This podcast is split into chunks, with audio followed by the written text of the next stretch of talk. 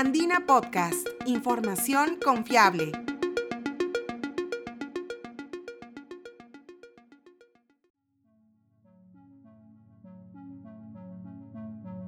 Bienvenidos, soy Italo Vergara, periodista de la agencia de noticias Andina. A pesar de las dificultades, este año también trajo para nuestro país un gran número de reconocimientos a nivel mundial. Tenemos, por ejemplo, los premios que obtuvieron mujeres peruanas científicas e inventoras en la feria surcoreana Kiwi 2021 o el reconocimiento otorgado por la Unión Astronómica Internacional a dos astrónomos peruanos cuyas investigaciones son referentes para la comunidad científica internacional. Para cerrar el 2021, otro premio mundial fue otorgado por la competencia Shell Eco Marathon a un grupo de 31 estudiantes de la UTEC, quienes conceptualizaron y diseñaron el auto del futuro. Este particular vehículo se caracteriza por sus cualidades aerodinámicas y sus funciones inteligentes, las que le valieron el primer puesto a nivel mundial.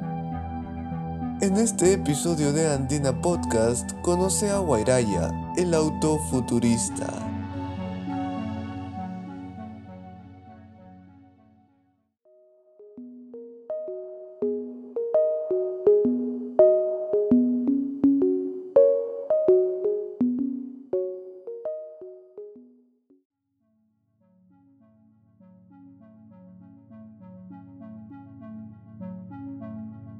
La Shell Eco Marathon es una competencia global que busca soluciones de optimización energética para un futuro más sostenible, las cuales son planteadas por estudiantes de ciencia, tecnología, ingeniería y matemáticas de todo el mundo.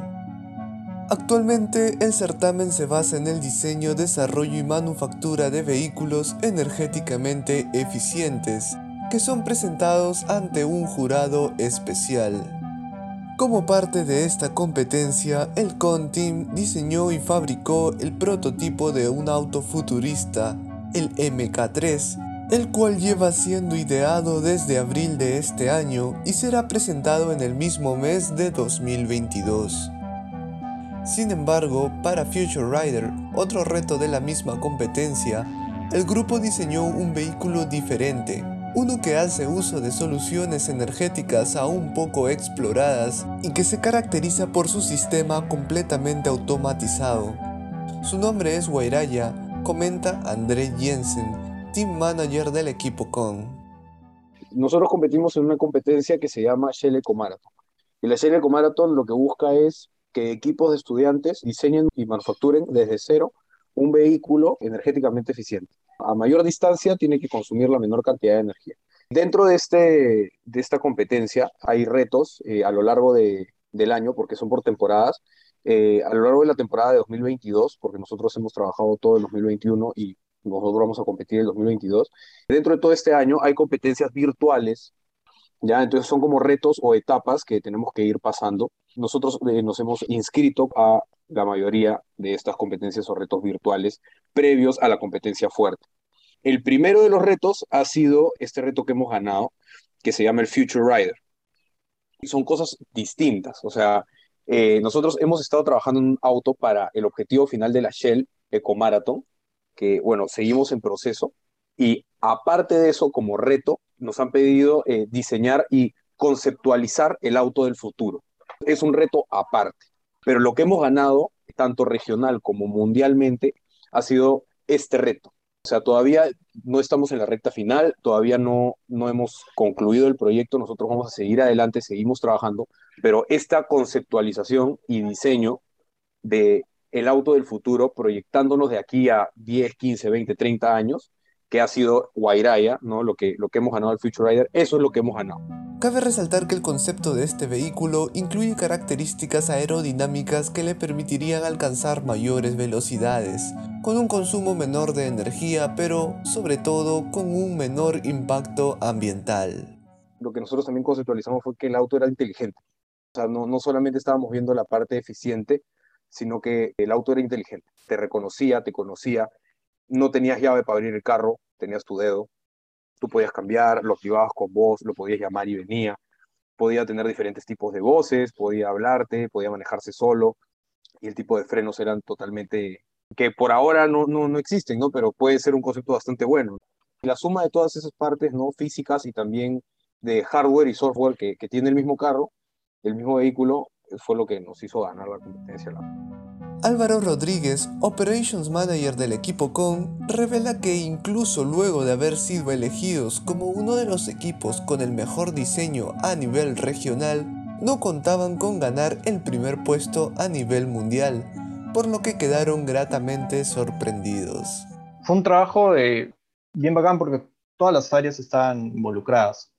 Dígase mi departamento que es todo el tema de marketing, y ya el tema ingenieril y qué son las características que vamos a mencionar, dígase desde el punto de vista de electrónica, desde el diseño y todo. Eso fue un trabajo ya de los, de los chicos, ¿no?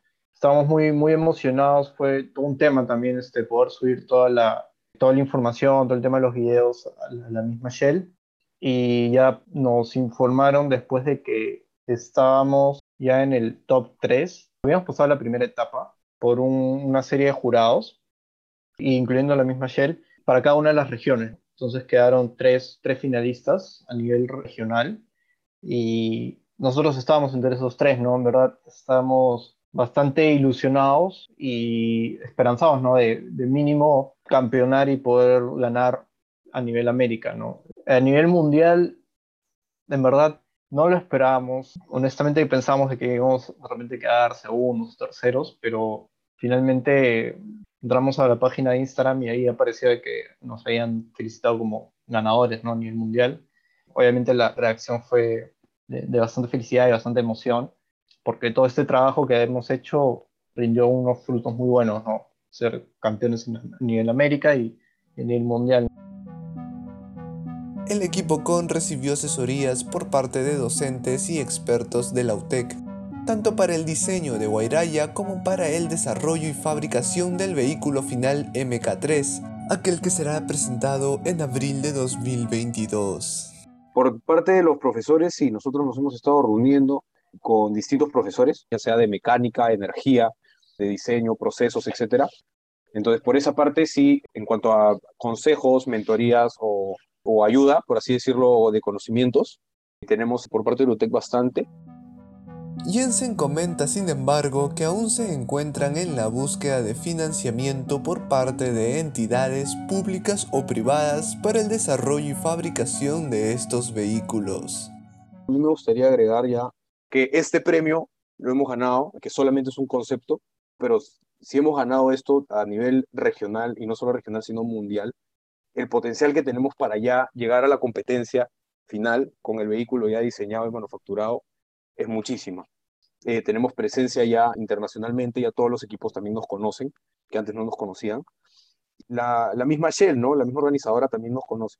Una manera de representar también al, al Perú, somos nosotros, ¿no? Entonces, lo que sí quisiera enfatizar es el tema de si alguien nos quisiera apoyar de cualquier manera, estamos con los brazos abiertos, nos, nos pueden contactar de todas nuestras redes sociales, tenemos Twitter, Instagram, Facebook, YouTube, por todos lados estamos, así que si nos buscan bien difícil que no nos vean.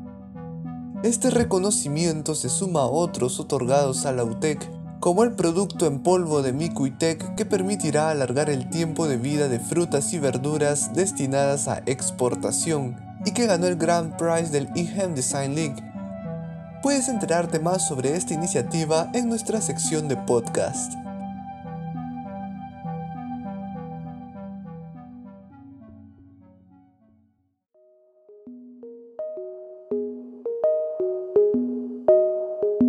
Si te interesan las historias sobre ciencia y tecnología, visita nuestra web www.podcast.andina.pe o búscanos en Spotify y SoundCloud.